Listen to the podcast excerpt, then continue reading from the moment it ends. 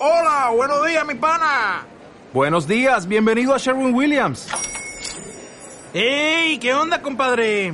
¿Qué onda? Ya tengo lista la pintura que ordenaste en el ProPlus app. Con más de 6.000 representantes en nuestras tiendas listos para atenderte en tu idioma y beneficios para contratistas que encontrarás en aliadopro.com. En Sherwin Williams somos el aliado del PRO.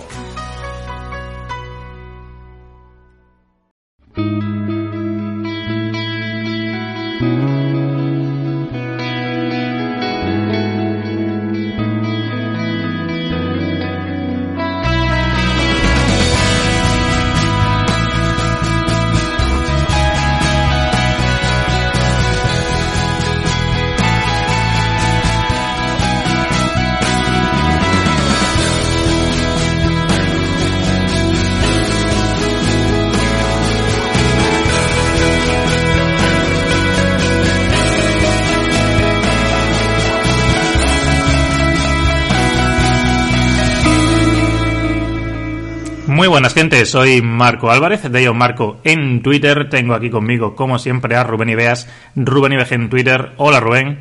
Hola Marco, hola a todos. Bienvenidos a NFL en estado puro, episodio 3 de nuestra previa del draft de la NFL 2022, dedicado este tercer capítulo exclusivamente a los jugadores defensivos. Vamos a hacer un repaso a los jugadores de Edge, a los defensive tackles, linebackers y por supuesto a los defensive backs, cornerbacks y safeties que pensamos que van a estar en primera ronda o rondándola. Es decir, queremos que tengáis en la cabeza los principales jugadores en el lado defensivo. Normalmente Alabama era aquí el gran rey, Rubén, pero este año yo la verdad es que mm, estoy soñando estos últimos días casi con, con Georgia Bulldogs porque en, concreto yo he visto ocho jugadores, que creo que son los ocho que se presentan al, al, draft, ahora los comentaremos, y hemos visto esos partidos como tres o cuatro veces en bucle en mi caso, porque los he visto además todos seguidos, todos esos jugadores pero unos datos simplemente para que la gente tenga la idea en la cabeza de lo que fue la defensa de Georgia Bulldogs el año pasado. Encajaron 10 puntos por partido, 10.2, que es increíble. Y bueno, encajaron muchos de esos 10 por partido en, en el partido del, por la conferencia, ¿no? Por la SEC contra Alabama, pero 10 puntos por partido. Eh, 189 yardas de pase por partido, que bueno, quizás no, no, no, es tan increíble, pero es que contra la carrera, Rubén, 78 yardas le hicieron por partido, pero me quedo con la media. La media por carrera, 2.6. 2.6 yardas por carrera. Ahora hablaremos de por qué esa media tan baja. La verdad es que se salieron absolutamente camino del campeonato, Rubén, estos jugadores. Sí, eh, es la, la, unidad más fuerte ¿no? que se presenta a este, a este draft, la línea defensiva sobre todo de, de, Georgia y bueno, pues es, es, un equipo que trae con trae mucho talento al draft en su parte en su parte defensiva, pero eh, eh, es verdad que también creo que hay jugadores, no vamos a hablar de ellos porque este es, este es un programa más para jugadores de primera ronda, pero hay, hay jugadores que quizás se benefician, ¿no? Eh, como algún linebacker, de ese gran trabajo de la línea defensiva y quizás están siendo mejores gradeados de lo que, de lo que podrían haber sido en, en cualquier otro sitio. Creo que era un, una unidad que funcionaba muy bien, eh, toda la defensiva, pero creo que su línea defensiva era la que marcaba, ¿no? la, que, la, que, la que hacía que ese, que ese equipo defensivo fuera tan bueno. Así es, Juan, 15 partidos, encajan 41 en ese que os comentaba contra Alabama, el SEC Championship Game, luego 18 en el partido por el título, otra vez contra Alabama, y esa es la segunda mayor anotación ¿eh? que les hacen a los Bulldogs el año pasado. 17 puntos les mete Tennessee y luego ya 13 puntos en dos ocasiones, 11 y 10. Y a partir de ahí, el resto de los 15 partidos, pues 3 puntos en contra, 7, 0, 0, 7, 6, 7 y 0. O sea, increíble. 3, por ejemplo, en el primer partido, Clemson, que es uno de los que hemos visto varias veces, que bueno, aunque no estaba ya Trevor Lawrence, pero seguía siendo Clemson en ese momento, creo que el 3, el equipo rankeado en, en, el college football, y ahí vemos que se quedó prácticamente a cero. Y tenemos, pues, lo que has, has dicho Rubén, esos jugadores de línea, vamos a hablar de 3 de Dragon Walker, de Jordan Davis y de Devontae Wyatt. Los linebackers, vamos a hablar de Nakobe Dean, aunque como comentabas, ¿no? También se está hablando mucho de los otros dos, de Quay Walker y de Channing Tyndall. Y bueno, también luego en la secundaria está Luis Singh, por supuesto, el safety, Y bueno, el octavo hombre en discordia es el Corner Kendrick, un transfer de Clemson, que bueno, es el único jugador que no vamos a hablar hoy, porque es uno que en principio ni debe salir muy pronto en el draft ni debe tener una carrera exitosa en la NFL. Pues, como digo, tres en la línea y uno es Travon Walker. Vamos a, ir, vamos a ir primero con los edge rushers porque, bueno, es como siempre una de las posiciones más premium que hay, junto con offensive tackle, quarterback, por supuesto, y quizás corner. Son las cuatro posiciones más valiosas hoy día en la construcción de una plantilla NFL. Y no hay un número uno quizás muy claro, aunque para nosotros eh, coincidimos, es, es Kaibon Tíbodo, el chico de Oregon pero la verdad que es una clase que es profunda, que hay muchos jugadores que pueden aportar, Rubén.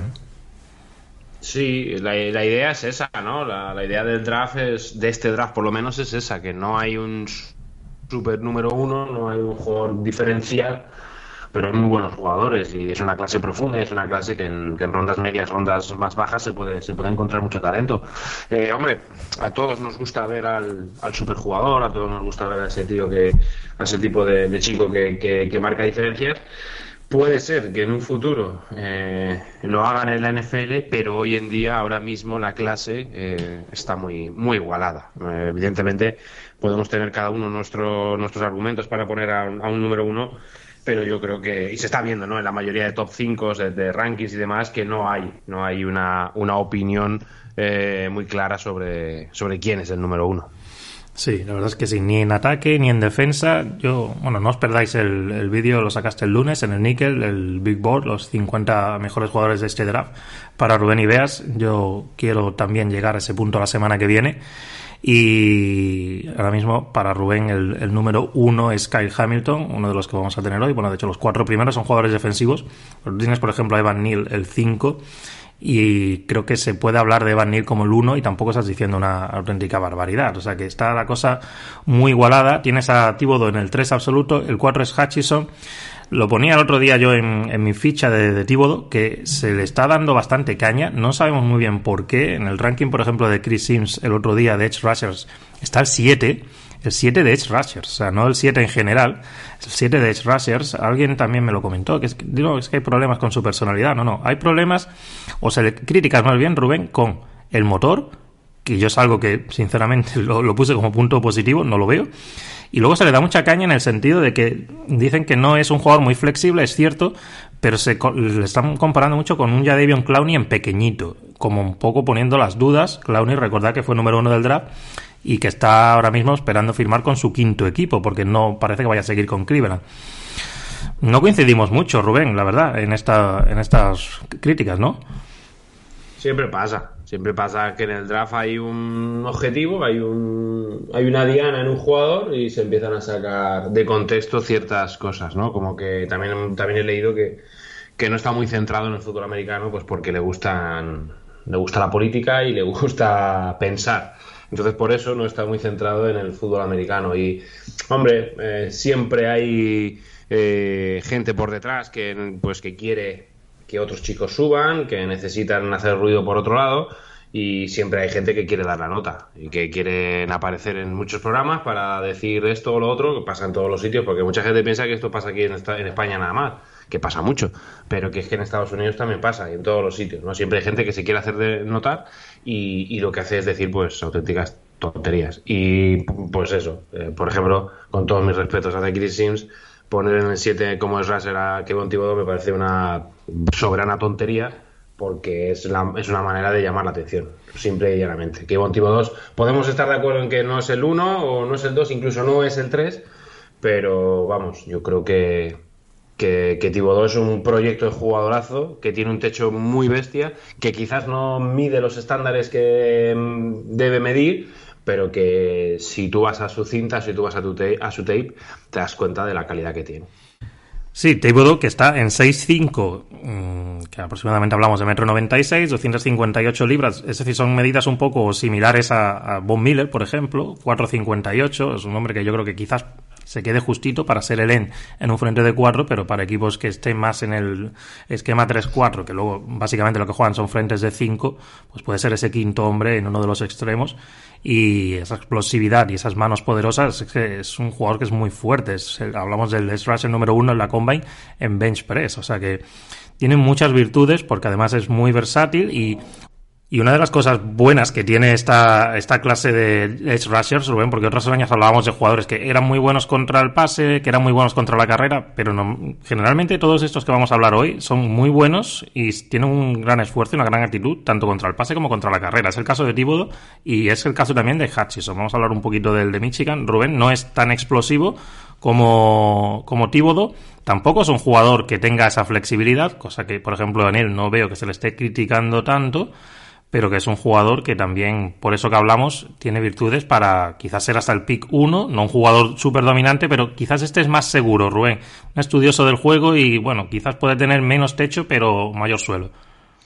Sí, es la, la idea que yo tengo de él y la comparación que yo hago con, con Tibodó es esa, ¿no? Que, que Tibodó tiene ese techo mayor para crecer, que creo que ahora mismo la realidad o que el impacto mayor lo puede tener Hutchinson pero que con contamos con ese aspecto, ¿no? Con, la idea de que pueda crecer mucho más que, que Hutchinson, que, no tiene por qué no crecer a la misma altura, que nadie me entienda mal.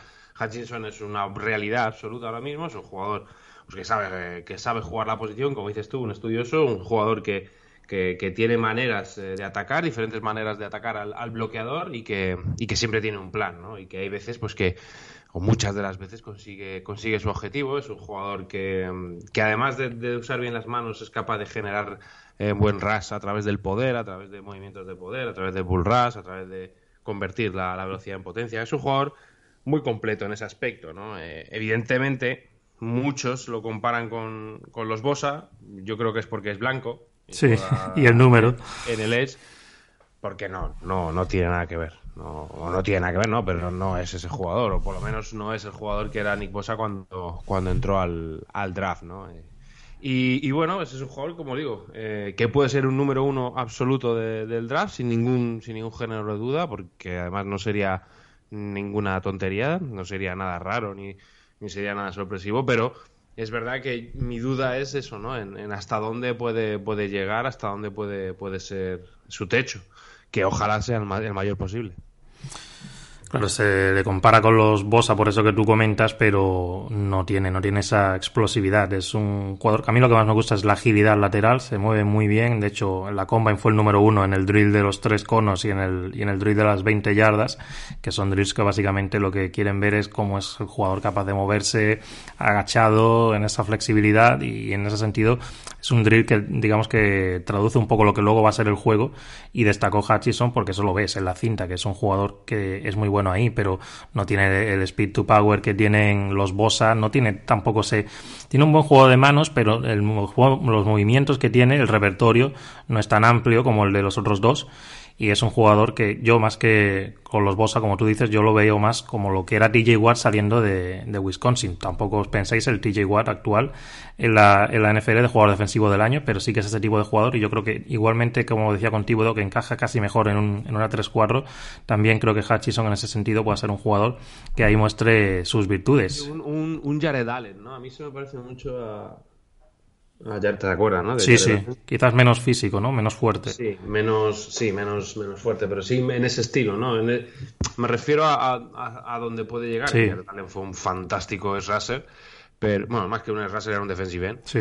Eh, pero ese estilo, ¿no? Esa... Me viene a la cabeza cuando veo a, a Hatch. Sí, es que están hechos de diferente forma, porque Tibo es más compacto y Hutchison se ve como más grande, pero en realidad solo hay una pulgada más, es decir, dos centímetros en favor de Hutchison y apenas siete libras de diferencia, que hablamos de nada, de tres kilos, pero sí que es verdad que luego los ves y son diferentes en su construcción. Es que críticas eh, puedes hacer las que quieras. Yo, la última que leí, Rubén, de Tíbodo, es que dice, es que no va a ser un jugador de 20 sacks, que es como decir, este running back no va a ser un running back de 2.000 yardas. No me fastidies. es que eso, eso también, eso, vamos a ver, es que, claro, o hay gente, bueno, que, o que, que, lo de los sacks y demás, que cada vez que haces un pass rush no, no llegas al quarterback. Que parece que cada vez que tengas que hacer un pass rush tienes que llegar al quarterback. O que cada vez que hagas un pass rush tienes que superar al, al bloqueador. Y eso no pasa nunca, nunca, jamás. De hecho, las menores de las veces es la que pasa. Entonces, claro, eh, muchas veces eh, decimos eso, ¿no? O, vemos un partido y decimos, no, es que, ves, aquí no se, no, no, se, no puede, no puede quitarse al bloqueador. Hay 10 jugadas que no se quita el bloqueador. No, es que lo normal es eso. Lo normal es que te bloqueen, no que tú seas capaz de batir al. Entonces, hay que tener mucho cuidado con eso también. Claro, eso Alejandro Villanueva en las entrevistas contigo lo ha comentado más de una vez. La presión que tienen los jugadores de línea, que prácticamente, como fallen dos veces en un partido, ya van a salir en las noticias. Y eso le da también psicológicamente una ventaja a, a los jugadores del otro lado que tienen más margen de error, digamos. Bueno, tu tercer edge rusher y nueve absoluto en tu board es el primero de los chicos de Georgia que vamos a comentar, que es Trevon Walker esta es una auténtica bestia a nivel físico, porque hablamos de un jugador que tiene más o menos la misma talla que los dos anteriores, pero es más pesado, porque ese se va a 275 libras.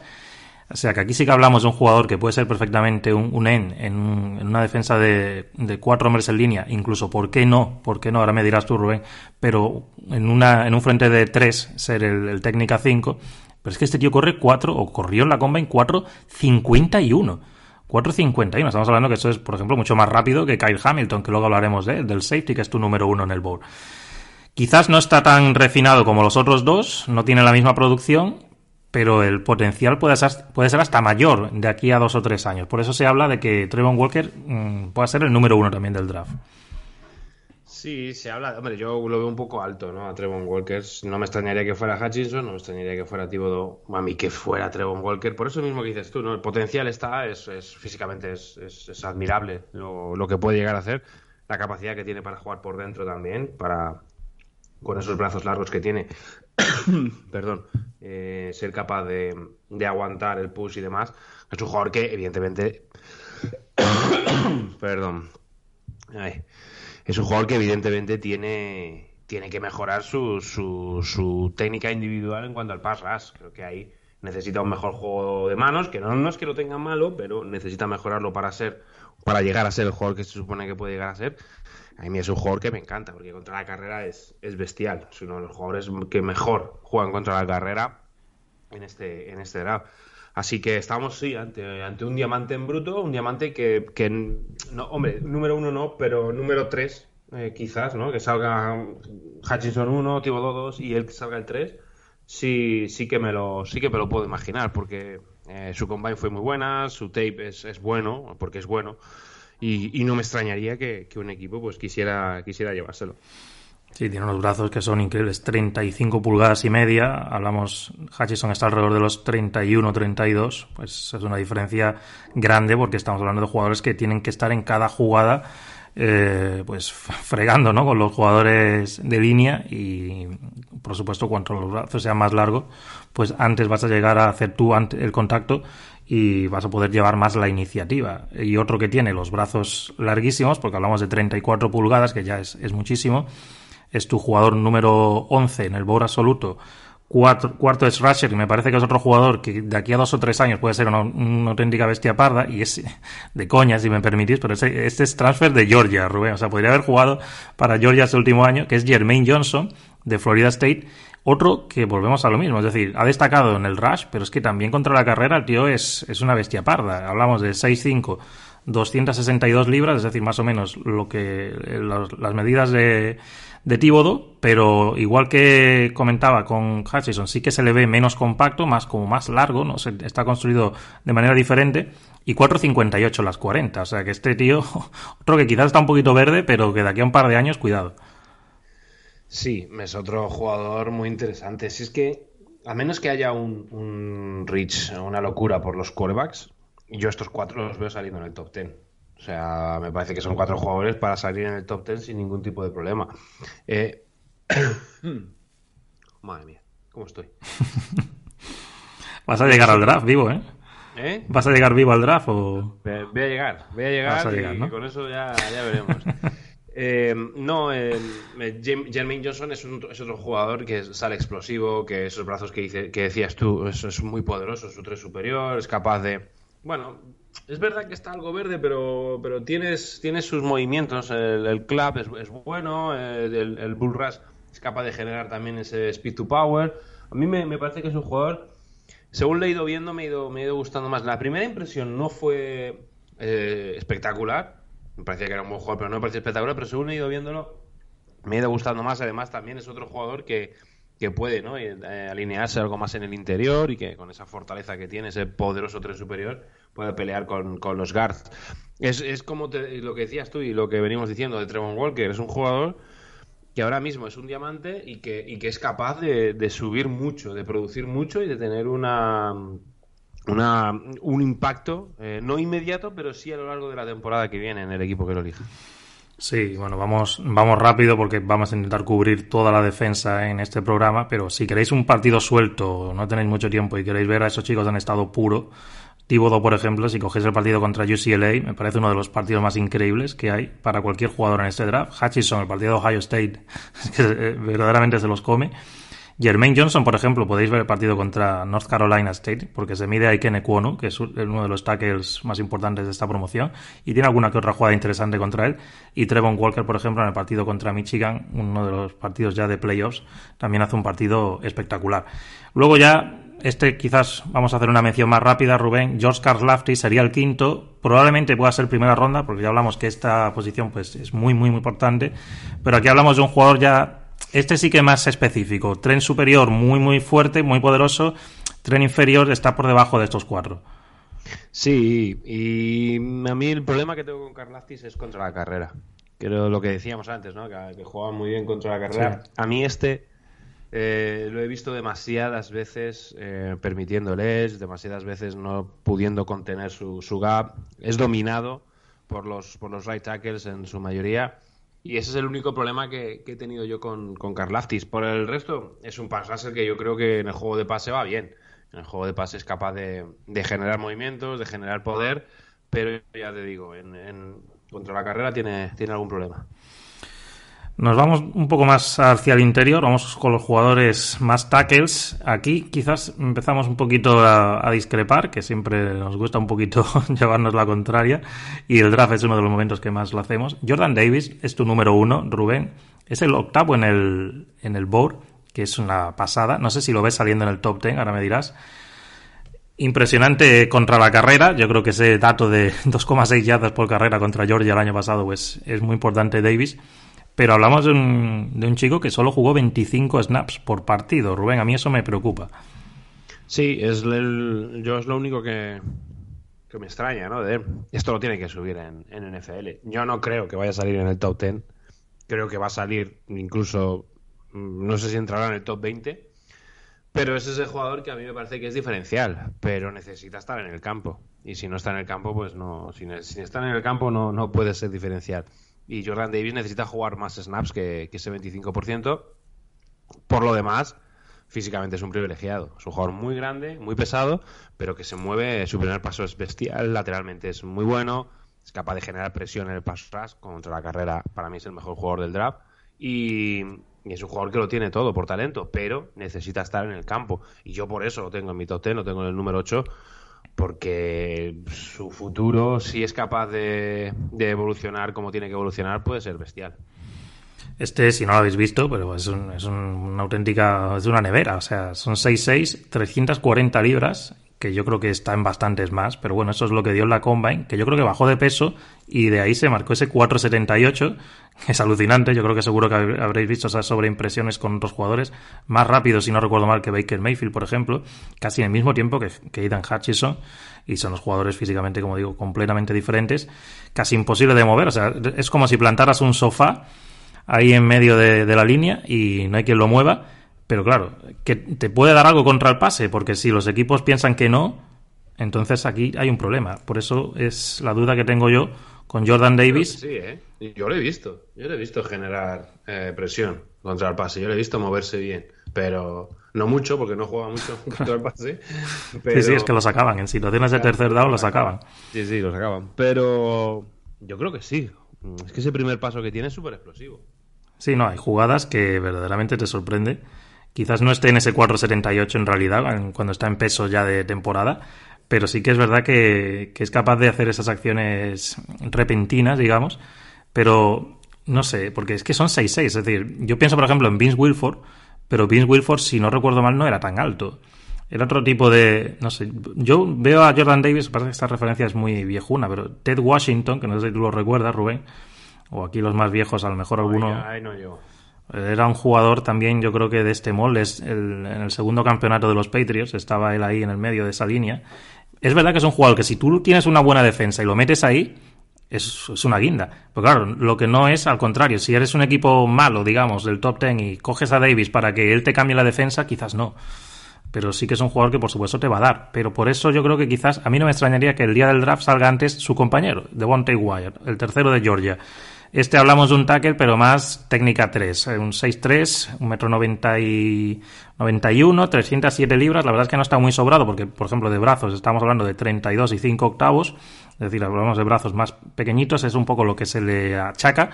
Pero este sí que es más explosivo y quizás te puede aportar más en los tres downs, Rubén.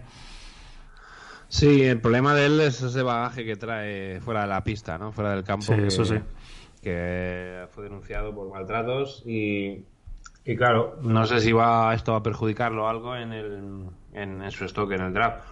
Como jugador puro de, de fútbol, es un es un one eh, un, un, shooter gap, o sea, es un jugador que en, un, en un gap ataca como, como un avión, va como una bala. Sale muy rápido, usa muy bien sus manos, es fuerte, es poderoso, lateralmente se mueve muy bien en los stands. Es distinto, totalmente distinto a Jordan Davis en ese sentido, ¿no? Que, que contra el, que contra el, que en el juego de pase es capaz de generar presión, mm, eso, ¿no? Atacando, atacando un gap. Y luego no es nada malo en, el juego de carrera, al revés, es un jugador que, que, está muy bien.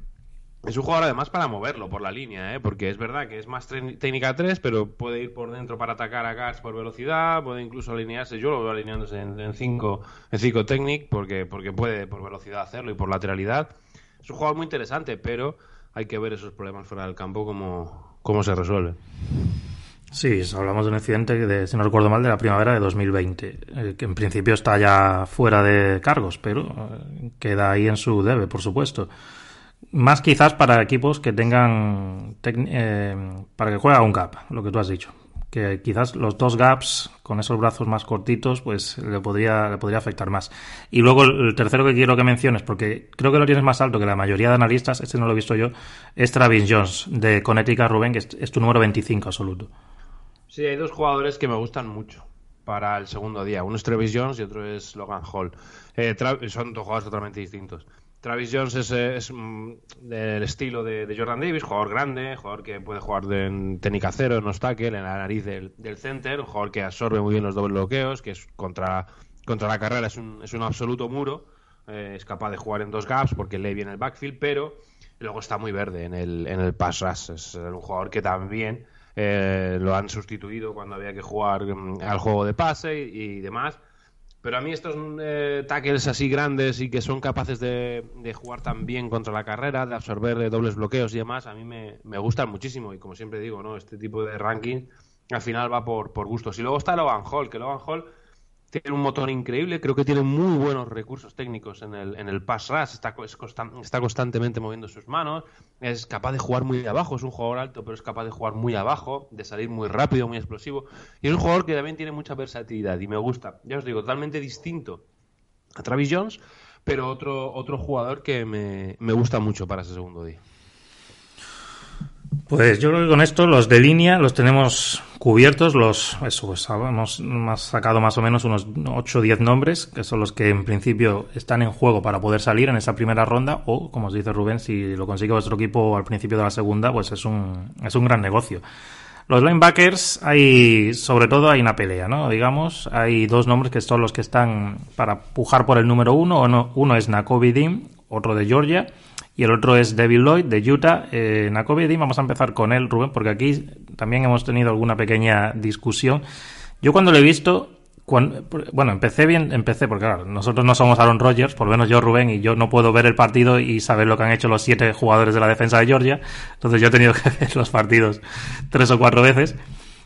Entonces, cuando empecé con los de línea, pues Nakobe Dean resaltaba muchísimo y tenía muchísimas ganas de que llegara el momento de que solo me fijara en él Luego, cuando me tocó ya fijarme solo en él, me llevé un pequeño chasco, porque bueno, la lectura de jugadas la veo todavía un poquito irregular y la envergadura no es, no es muy allá. Hablamos de brazos aquí de 31 pulgadas y 7 octavos, que bueno, alguno dirá, eso me suena chino, ¿por qué no traducís nada? Mm, hablamos de más o menos 82 centímetros y, por ejemplo, antes cuando se hablaba de los brazos de, su compañero Davis, estamos hablando de 90 centímetros, que al final a mí me da igual, es decir, 31 sabemos que es menos que 35, ¿no? Pues ya está. Está, está justito y se le ve en algunos placajes que falla. Y no sé si en la NFL en cobertura al hombre puede sufrir. Pero es cierto que es un misil, Rubén. Y al Blitz va, yo creo que el mejor de todos. Y que tiene unos pies que se mueven como pistones. Sí, su, su virtud máxima es esa, ¿no? Moverse por el campo como un avión, va muy rápido, lado a lado. Es, es, muy, es muy veloz, es capaz de llegar al balón muy rápido verdad que cuando llega al, balón, eso que decías tú, que fallaba algunos eh, placajes, yo lo achaco a que necesita jugar con pasos un poquito más cortos cuando se acerca al balón eh, para, ir midiendo, para no evitar, para no coger un mal ángulo, hay veces que sí lo, que sí lo coge.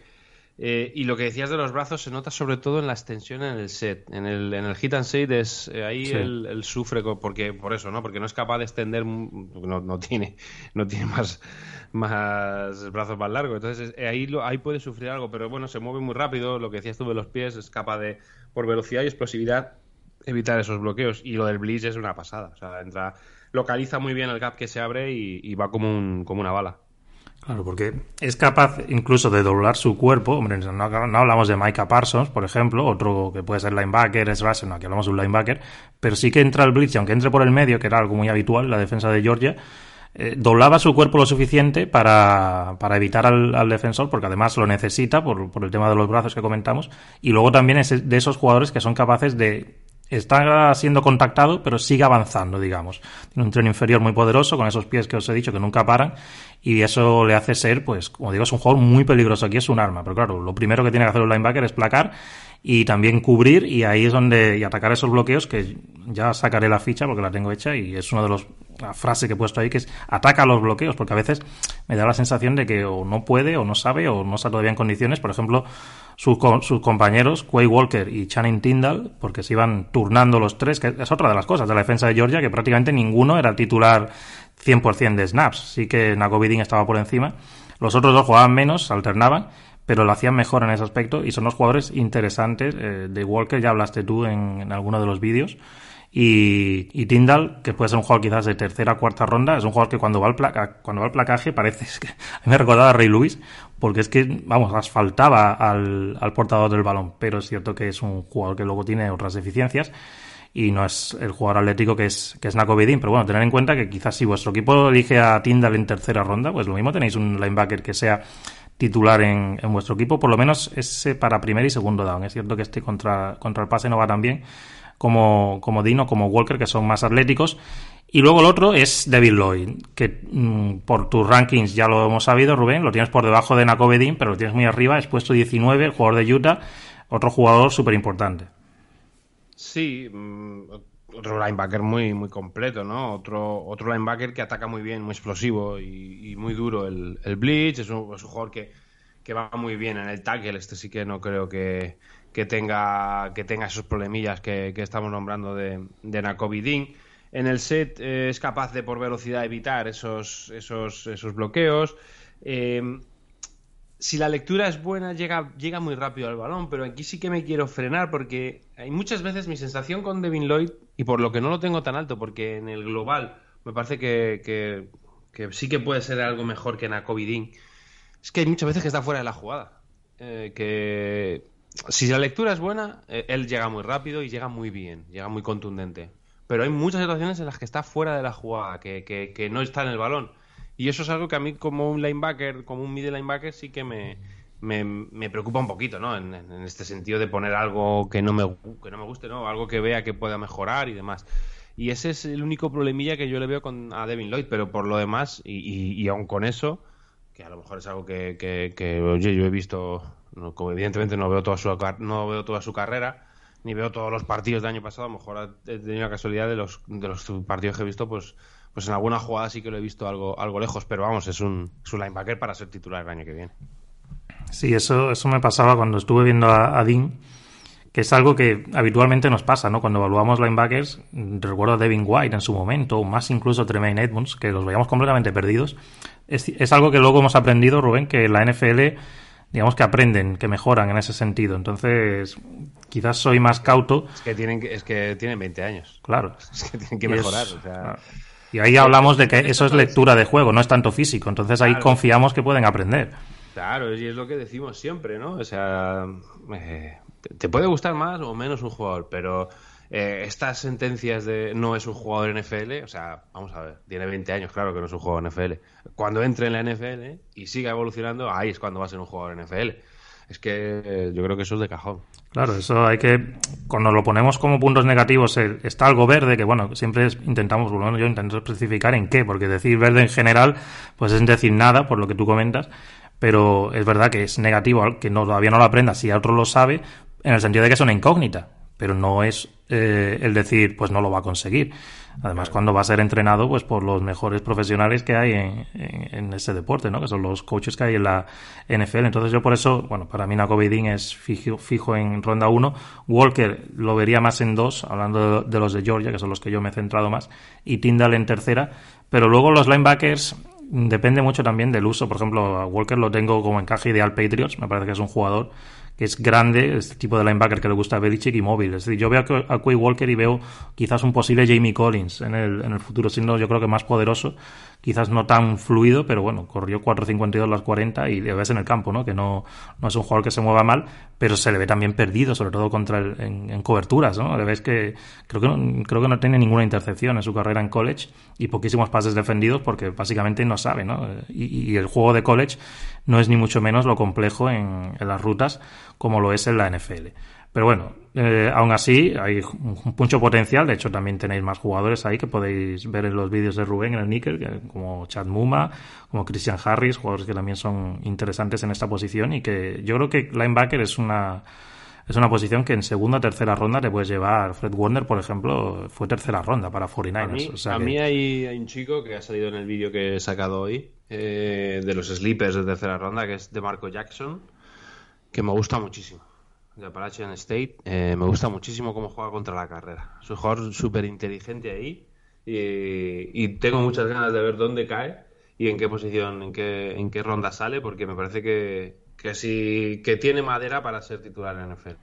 Sí, yo creo que yo creo que es una de esas posiciones del segundo y el tercer día son, son fundamentales, por eso van a volar, creo, esos rushers en la primera ronda. Y seguramente también vuelen los corners, Rubén, vamos con ellos, porque es otra de esas posiciones premium, donde quizás hay menos, la piscina de jugadores es más pequeñita para poder escoger por lo menos los de mayor calidad. Y aquí, este año, la promoción de, de 2022, bueno, tenemos uno que está hiper arriba en tu lista, que es Derek Stingley, en el número 2, el chico del SU, pero yo creo que este está ahí, ahí, luchando con Tíbodo para ser el jugador más criticado no sé si aquí ves más razones, Rubén, porque es cierto que él tuvo un año freshman 2019 increíble, el año del título, que estaba por ahí, menudo equipo, que si hablábamos de Georgia en defensa el año pasado, imaginaros aquel de, de LSU, que era ataque y defensa también, Stingley en aquel equipo, se salió y lleva dos años, pues no sé si de vacaciones o no, Rubén, pero hay gente, volvemos a tu amigo, a nuestro amigo Chris Sims, que lo tiene, lo tiene bastante más abajo. Sí, el talento no, le debe de gustar a este tío. Eh, bueno, es verdad, entre lesiones, problemas físicos y un poco de dejadez y algo que se ve en su juego, ¿eh? pues, pues sí, pero es que, es que técnicamente para mí es, una maravilla. O sea, que en el tackle es que es maravilloso. O sea, es que ir a ir, verlo, ir a, ir a taclear, ir a placar, es, es fantástico. La dureza con la que juega, lo físico que es, lo bien que mueve sus caderas, lo inteligente que es, los balls skills que tiene me parece que es un jugador increíble en el aspecto técnico. Evidentemente, pues lo que venimos diciendo, ¿no? Eh, él se salió en, ese año, en 2019, y luego ha estado, pues, o, por lo menos no ha estado al nivel que, todos esperábamos o que nos había demostrado en, ese año, ¿no? En su año freshman. Pero es que el talento que tiene es, descomunal y, y, técnicamente es un jugador súper bien trabajado, muy inteligente en el juego. Y, y lo tengo en el 2 porque es que me parece que es un talento brutal y me parece que es un jugador para cerrar eh, un lado, para, para ser esa isla en, en, un lado, un, cornerback que se encargue del mejor receptor rival, porque físicamente también es, es, muy bueno. O sea, que para mí lo tiene todo, lo tiene absolutamente todo, pero tiene que ser, tiene que jugar al 100% todos los partidos y todos los snaps en la NFL, si no, se lo van a comer. Claro, él en 2019 juega 15 partidos, hace 38 placajes 21 pases defendidos, que es una barbaridad, y 6 intercepciones. Es que va muy sobrado. Es que el problema con Stingley, y, no sé si ese, claro, tú no estás allí, no lo conoces, es que va tan sobrado de, todo, de físico, de técnica, que, parece que lo hace todo sin, sin esfuerzo. Y, a mí es lo que más me llama la atención. O sea, yo cuando me puse a... O sea, yo me acuerdo de su año. nosotros en, Movistar dimos el, aquella final, ¿no? De, de, Clemson contra, contra LSU. Y, y, claro, a mí me impresionó. Pero es que tú lo ves jugar ahora y parece que va ahí a... pues al tran tran y, es que es que es un abuso. O sea, cuando quiere es un, es un abuso. Sí, no, es que luego en los dos últimos años ha jugado 10 partidos, 7 en 2020 y 3 el año pasado, ninguna intercepción, 5 pases defendidos. El año pasado es que solo juega 3 partidos, tiene 8 placajes y ningún, ningún pase defendido, ninguna intercepción en, en 2021. Entonces, claro, pero sí que es cierto que yo recuerdo aquella temporada y, llamar Chase en un lado, porque Barrow era el quarterback y eh, por supuesto que veíamos que era un jugador muy especial, pero a nivel atlético, eh, llamar Chase en ataque y Stingley en defensas que se veía que estaban jugando como contra niños y él era un chaval porque él tenía 20 años en aquella temporada. Luego tienes a, Matt Garner en el 10 que a mí me encanta. Este es otro, bueno, hemos hablado de Georgia, pero Cincinnati tampoco se queda atrás porque tiene un montonazo de jugadores en este draft que van a ser clave. Y yo creo que, al igual que Stingley, si tu defensa necesita un hombre para el shutdown, digamos, para ser un especialista al hombre, a Matt Garner, tío grande, 6'2, 190 libras, pero que se mueve muy bien. Yo me llama mucho la atención, Rubén, en esas rutas cruzadas, sobre todo en el partido contra Alabama, que no jugaba contra malos jugadores, ni mucho menos, pues es que estaba pegado siempre a ellos. En un jugador tan grande, pues da la sensación de que aquí hablamos de un jugador de muchísimo potencial. Sí, sin ninguna duda. Sus caderas son, una maravilla.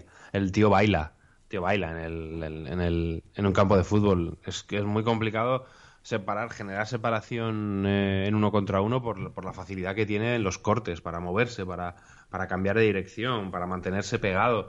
Y además luego esos brazos tan largos le permiten pues incomodar mucho la recepción, tocar balones. Es un jugador con un talento descomunal también. Es otro es otro chico que, que está llamado a, a, ser titular desde el minuto uno y que cada vez tiene más, se oye más su nombre, que cada vez lo ponen más arriba y es posible que salga en el top 5 de, de este draft, ¿eh? porque el talento lo merece, sin ningún tipo de duda.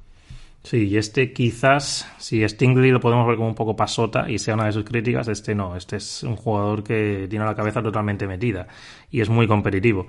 Ese partido contra Alabama es que prácticamente que no le lanzan. Es una señal clara de que hay un respeto enorme porque además hablamos probablemente del mejor juego de pase con el Heisman Trophy que había el año pasado en el College Football con, con Bryce Young. Luego los, vamos, quiera los emparejamos, los de Washington, mmm, Trent McDuffie y Kyler Gordon, que están los dos en tu top 50. Es verdad que Gordon está más abajo, está en el 49. Pero, por ejemplo, me llamó la atención y te lo comenté, que lo han invitado para, para ir al evento y solo son 22 los que han invitado. Y hombre, suelen invitar a los que la NFL ya más o menos tiene tanteados por los equipos que deben salir en primera ronda. Entonces no sé si esto cambia un poco tu opinión, si sigues viendo muy por encima a McDuffie sobre Gordon, por ejemplo, porque McDuffie, si quieres ahora lo repaso la lista, pero creo que McDuffie no estaba. Y Gordon sí. Pero bueno, háblanos un poquito de ellos, Rubén, para quienes no los, conozcan. Sí, McDuffie es un jugador que está, mm, está mucho más cómodo en zona. Eh, más bajito, eh, no es muy alto. Kyle Gordon tampoco es que sea un, un tipo muy, muy alto. Em, Gordon es más, eh, puede jugar más en, individual, pero McDuffie es un tipo muy inteligente, es un chico que, lee muy bien el juego, que sabe mover muy bien, que sus zonas eh, las sabe defender muy bien, sabe cuándo el, receptor va a cortar, se mueve muy bien en tráfico. Es un jugador que en tráfico se, se mueve bastante bien, porque por eso, ¿no? Por, los instintos y la inteligencia que tiene. Y Kyler Gordon eh, tiene, yo creo que mejor balls skills, es un jugador más, más, más duro, más en ese sentido puede ser más físico, es un jugador también muy inteligente. La verdad es que es una pareja de quarterbacks muy muy complementaria, eh, que pueden que pueden eh, adaptarse a, lo que te pida la, defensa. Yo tengo un poquito más alto a McDuffie por lo inteligente que es en el juego y, y Keller Gordon eh, lo metí en el, en el top 50 porque creo que es un jugador no sé si para salir en primera ronda, muy justo lo vería, quizás al final de esa primera ronda, ¿no? Con, quizás en Kansas City, quizás en Cincinnati, por ese 30-31. Pero, pero, pero vamos, debería salir a principios de segunda ronda. Sí, yo ahí estoy muy de acuerdo con lo que comentas. Muchas veces vemos en la NFL ese corner que no cae en la cover 2 en una situación de tercera y nueve, por ejemplo, y salta esa ruta corta y le, le lanza la pelota por encima de su cabeza para el primer down de manera absurda.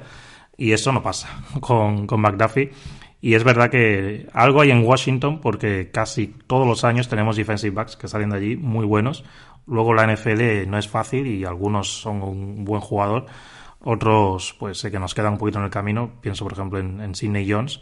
Y bueno, en el lado bueno, pues tenemos a Buda Baker, ¿no? Era de Washington, si no recuerdo mal, y su compañero Byron Murphy. Y es que casi todos los años sale algún jugador de allí y creo que es un sello de calidad, como puede ser Iowa en jugadores de línea. Andrew Booth está muy arriba, el de Clemson. Aquí hablamos de un jugador diferente, ¿no, Rubén? Bueno, diferente respecto a, Garner y a Stingley. Este, si quieres más zona, creo que es un jugador muy valioso. Sí, él reacciona muy bien al pase. Es un jugador que, puede leer bien en los ojos del cuerva, que reacciona bien, que juega físico, eh, ataca muy bien el, la recepción, las manos de, del, del, receptor las ataca muy bien. Eh, yo creo que tiene unas caderas más que decentes, que juega bien. Y que contra la carrera he leído por ahí que, no va bien, que falla ataques y demás, pero yo lo veo ir muy duro. Yo creo que ese, esa fisicalidad con la que juega eh, la traslada muy bien en el juego de. contra el juego de carrera. Eh, hay veces que, que, pierde un poco de vista a su hombre, eso es cierto. Eh, por eso en, individual, lo que decías tú, ¿no? En, zona va a estar más cómodo porque en individual hay veces que no localiza bien a su hombre y, y, y le puede coger la espalda o le puede cortar, generar separación porque no, lo pierde pero es otro jugador que debe salir en primera ronda. Yo creo que eso tiene potencial para ser, ser cornerback titular. Sí. Y seguramente también, por ejemplo, Kyrie Irland de Florida, estamos hablando de otro jugador que quizás pueda estar por ahí, o, o Roger, Roger McCreary de Auburn, o sea, ya hablamos que corner es una posición premium y al final no nos extrañaría que 6, 7 saliesen en primera ronda. Si queréis saber de alguno más de ellos, ya sabéis, esos vídeos del níquel, esos top eh, Rubén eh, añadido, esos jugadores que quizás hoy estamos yendo un poco más de forma global, pero bueno, creo que nos está quedando un programa resumen para tener una visión buena para el draft que tenemos ya la semana que viene a vista, pues bastante bueno la clase de safeties, siempre los safeties a mí, no sé tú Rubén, pero me encanta verlos. Mm, es una posición que me divierte mucho. Siendo diferente, por ejemplo, a los jugadores de línea, porque un jugador de línea en cada jugada sí o sí se, tienen que pegar y son importantes.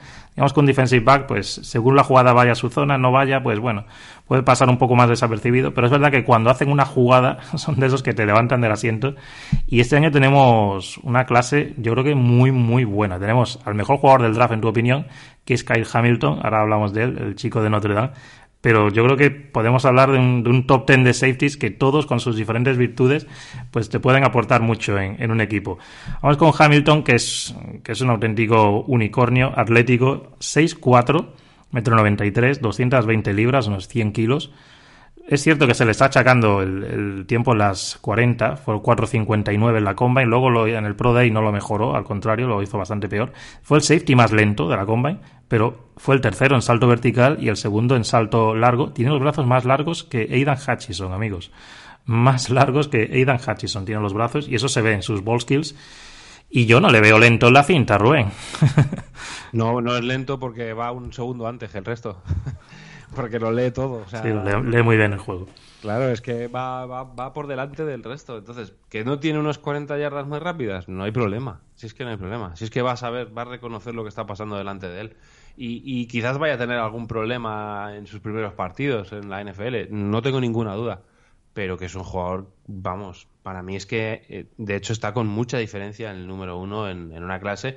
De, decíamos antes, no hay ningún superclase. Para mí hay un superclase que es, que es Kyle Hamilton pero, pero superclase de los de verdad, de los que me impresionan cuando lo veo. Me pasó con, más recientemente, me pasó con, con Nick Bosa, me pasó en su momento con, con Cam Newton. Eh, y, y, es que ahora me, me, me, quedé absolutamente anodado de la capacidad que tiene para jugar.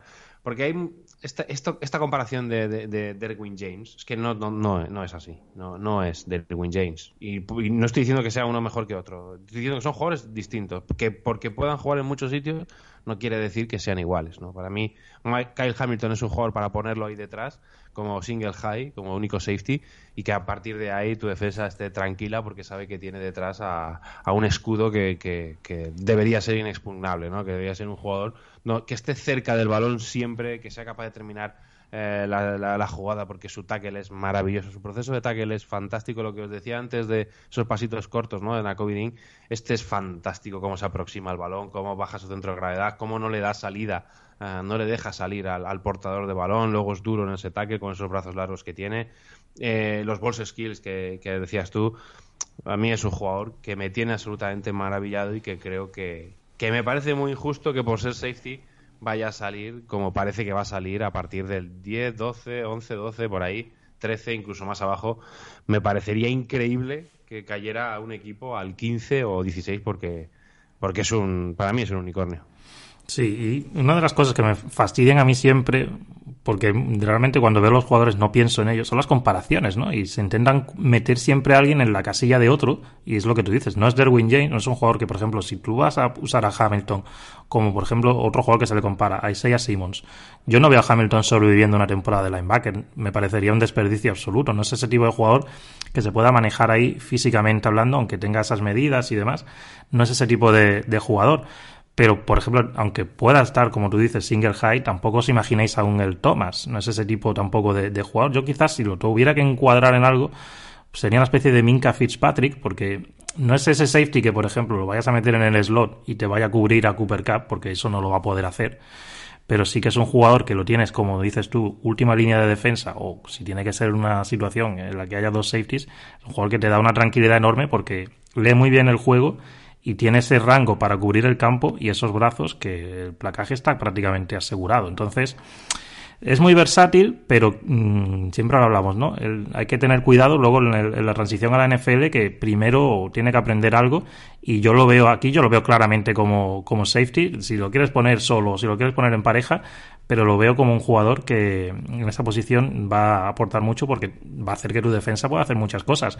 Y safety es una posición que cada vez lo vemos, es más difusa en la NFL en el, en el tema del free y del strong safety. Yo creo que lo ideal es la situación de Buffalo, que prácticamente nadie sabe si Hyde o si Poyer es el free o es el strong y creo que Hamilton cae perfectamente en ese estilo de un jugador que perfectamente puede hacer las dos funciones, pero que no lo vayas a aislar en, en uno de, los aspectos, ¿no? En, ser un jugador de caja o ser simplemente un jugador que lo tengas ahí tampoco tan lejos del juego, porque no hay una jugada contra perdido, ese cuarta y uno que, que bueno, rompe esa jugada que va hacia el edge, que es brutal y es posible porque Hamilton no está profundo, está en una situación más en como Robert, digamos. Entonces, es un jugador que yo creo que para cualquier defensa es un añadido brutal. Luego, ocho intercepciones, por cierto, en 31 partidos. Uno que sí que te da otra, otro tipo de safety es Daxton Hill, el de Michigan, porque este es uno que en situaciones base era safety, pero es que en situaciones de pase lo ponían en el slot y este sí que, hombre, no sé si a Cooper Cup, Rubén, pero con, con los jugadores en el slot se puede partir la cara perfectamente. Sí, es un chico muy inteligente, juega muy bien al fútbol, su IQ futbolístico es, fantástico. Pero es lo que estabas, lo que decimos siempre, ¿no? Y lo que estabas diciendo tú, tiene una posición difícil en la NFL. Para mí es, hook defender, es un jugador que ahí eh, lo domina todo muy bien, porque salta muy bien a las rutas, en match, en defensas match, sabe, sabe ajustarse muy bien. Es un jugador muy inteligente, como digo, se mueve muy bien, yo creo que las caderas son fluidas, tiene una eh, no, es, no, es, un, no son las caderas fluidas de Amar Garner, pero, es un jugador que, muestra caderas fluidas. Luego su, velocidad de recuperación también me parece que es, es muy buena. Pero no sé hasta, qué punto, ¿no? Como, como split safety en, en, coberturas de dos safeties. También lo puedo ver porque baja muy rápido a la caja, es bueno en el tackle. Es un jugador muy válido, pero que tiene que encontrar su sitio. Eh, yo lo tengo número 23, lo tengo en mi top 25 porque me parece que es un jugador súper inteligente pero ojalá caiga en el sitio adecuado, ojalá caiga con un, con un coordinador defensivo que sepa, que sepa sacar todo lo mejor de él, que es mucho. Claro, porque no va a salir el primer año y va a hacer lo que os he comentado, ¿no? Hacer el safety profundo en la defensa base y en situaciones de pase meterse ahí en el slot. Eh, lo, lo vemos complicado, pero bueno, con el tiempo, jugador potencial tiene máximo. Y es lo que os comento, que luego en función de lo que necesite tu defensa, pues te puede valer más un jugador u otro, porque por ejemplo, ahora hablamos de Luis Sim, el último que nos queda de, los de Georgia. A mí me ha encantado. Eh, le envidio muchas cosas a este, sobre todo el pelo, Rubén. No sé si lo has visto sin casco. No, yo el pelo ya no se lo envidio a nadie. Pues yo sí se lo envidio a Luis Sim. Si no lo habéis visto, miradlo. No sé ni cómo ve. Pero bueno, eh, este es un misil. O sea, es como Nakovidin, pero en el tercer nivel mi pega es que es un jugador más lineal, es decir, ese sí que no lo veo como single high porque no le veo esas caderas, pero claro, si tu defensa predomina las situaciones con, con cover 2, cover 4, no tienes que cubrir tanto campo y sobre todo es más línea recta y este es competitivo al máximo y en los partidos grandes ha estado en su mejor versión, a mí la verdad es que yo he disfrutado mucho con este jugador, aunque es cierto que encaja más ya dentro de un molde específico. Sí, lo que de, lo que estabas diciendo tú, ¿no? A mí me gusta mucho pues el cómo baja la caja, como dices tú, va como un misil. Él está colocado en, la zona profunda y, llega muy rápido a la caja. Eh, creo que lee bien el flujo de la carrera. Cuando, cuando, cuando la carrera va por el exterior, él se mueve muy bien ahí, entre los números. Es, llega muy duro el tackle, es un golpeador. Es un jugador muy válido, pero como dices tú, ¿no? quizás eh, dejarlo solo no es la mejor de las ideas pero es que estamos en una clase de safeties tremenda. Es otro jugador que puede ser titular sin ningún problema en, la NFL.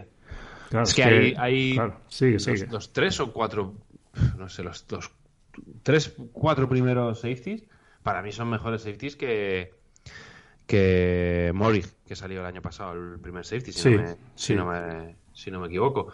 Para mí son mejores que, que Morik y, y está, ha, dado, ha dado buen rendimiento, no ha brillado en exceso, pero ha sido un jugador que yo creo que, que no lo ha hecho nada mal. Sí, es, el mejor clase, yo creo que indiscutiblemente, porque bueno, recuerdo a Andrés Cisco también estaba por ahí arriba el año pasado y el año no hizo prácticamente nada en Jaguars, bueno, su entrenador ni le conocía. Así que Jaquan Brisker, por ejemplo, Rubén, lo tienes más arriba, el de Penn State, me gusta mucho, otro que te gusta muchísimo. Y luego, si quieres, Jalen Pitre de Baylor, que este quizás sea un poco más lo que hablamos con Daxton Hill, ¿no? Si quieres ese safety que sea capaz de darte una labor de níquel, pues puede ser tu hombre. Sí, es, es una bala. Él, acelera muchísimo. Es un jugador que, para, no ser muy grande vive en el, en el backfield. Y, para mí, eh, Pitre es ese jugador que, que debería trasladar su juego a ser capaz de irse a la zona profunda él solo, porque con esa velocidad y aceleración que tiene debería, también creo que lee bien al, al quarterback, debería ser un muy buen eh, single high para, para, llegar, porque creo que tiene rango, creo que se mueve muy bien. Él está más cómodo y ha jugado en, en Baylor casi siempre, ya no en la caja, sino en la línea de scrimmage pero ojalá pueda hacer ese traslado, ¿no? Ojalá le vean ese, ese futuro y lo puedan trabajar con él para, para, irse para atrás, porque entonces vamos a tener un juego súper completo, super completo. ¿Y Brisker, Rubén? Bueno, este, para mí es el tercer safety. Eh, es otro jugador que tiene, para mí tiene muy buenos instintos. Lee muy bien el juego, se anticipa a la jugada, anticipa muy bien sobre todo en las screens. Eh, en ese sitio, en ese, en ese tipo de situaciones en, ataque, él se cuela muy bien por esos, por esos bloqueos, porque acelera, porque arranca muy bien.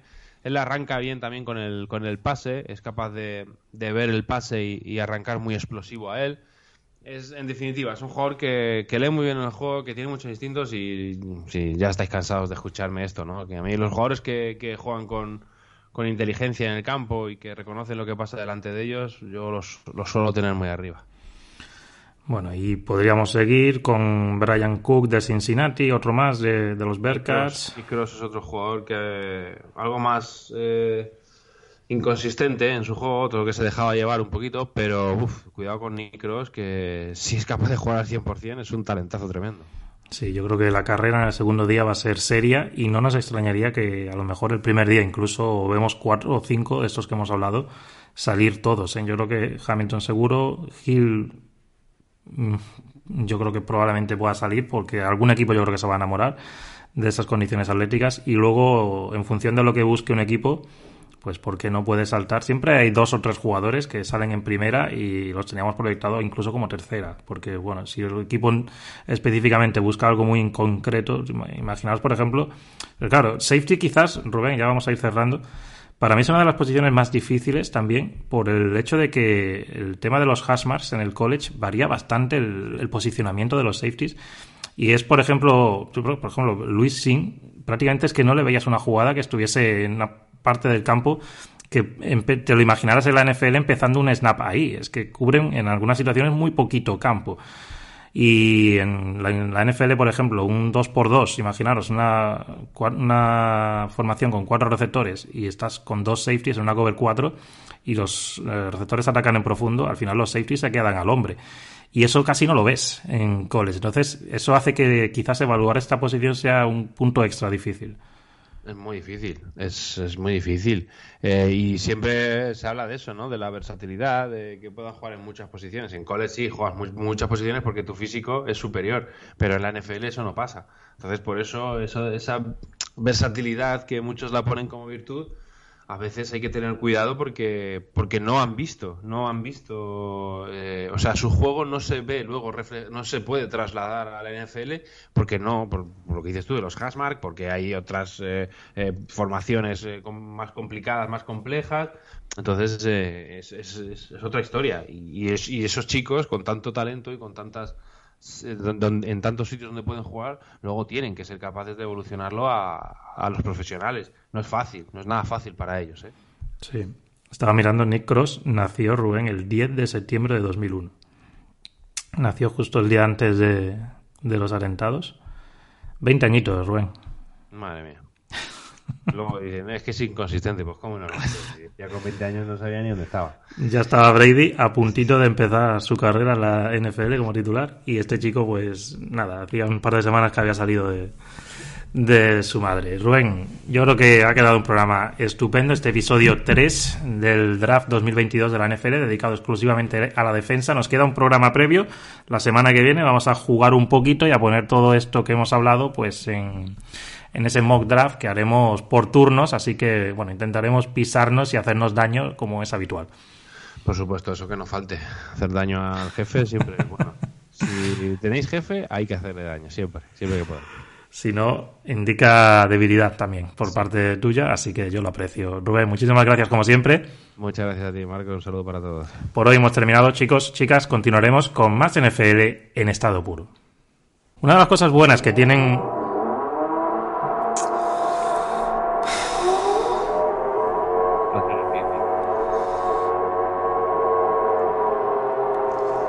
Es lo que necesita mi cabeza, es esto.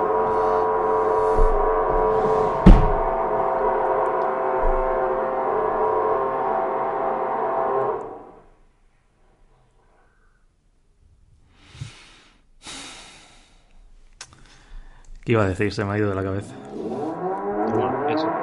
Ah, sí, ya sé lo que iba a decir. Cuando termine el colega.